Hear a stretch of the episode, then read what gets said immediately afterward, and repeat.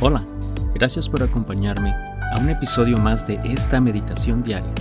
Mi nombre es Carlos Josué Guevara y mi deseo a través de este podcast es compartir en un par de minutos una pequeña reflexión de lunes a viernes con el propósito de llevar una palabra de bendición a tu vida y acercarte más y más en tu relación con Dios. La Biblia dice en Salmo 61, versículo 1 y 2.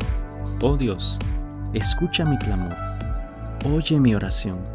Desde los extremos de la tierra clamo a ti por ayuda cuando mi corazón está abrumado. Guíame a la impotente roca de seguridad.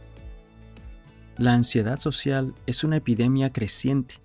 Quizás todos la experimentamos un poco en diferentes momentos en la vida, pero hay un gran número de personas que en silencio se esconden que se sientan solos detrás de puertas cerradas y sienten que no pueden usar su voz ni sus palabras. Pero tenemos un Dios que lo sabe todo y conoce nuestros pensamientos y nuestro clamor. Cuando la madre de Ismael fue arrojada al desierto junto con su hijo, ella oró. Dios le abrió los ojos a un manantial cercano y ella lo nombró el que me ve. Cuando nos sentimos invisibles, incapaces y débiles, Dios también nos ve y nos escucha en ese momento.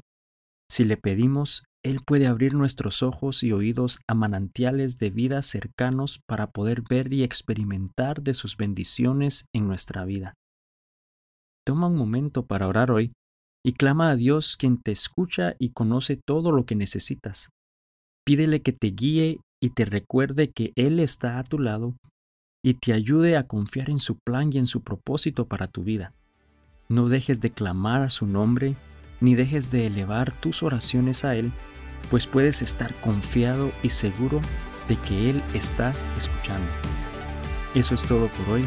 Gracias de nuevo por haberme acompañado en un episodio más de esta meditación diaria. Y si no lo has hecho aún, suscríbete y comparte este podcast con otras personas a quienes pueda ayudarles y ser también de bendición para ellos. Que tengas un día maravilloso y lleno de bendiciones. Hasta pronto.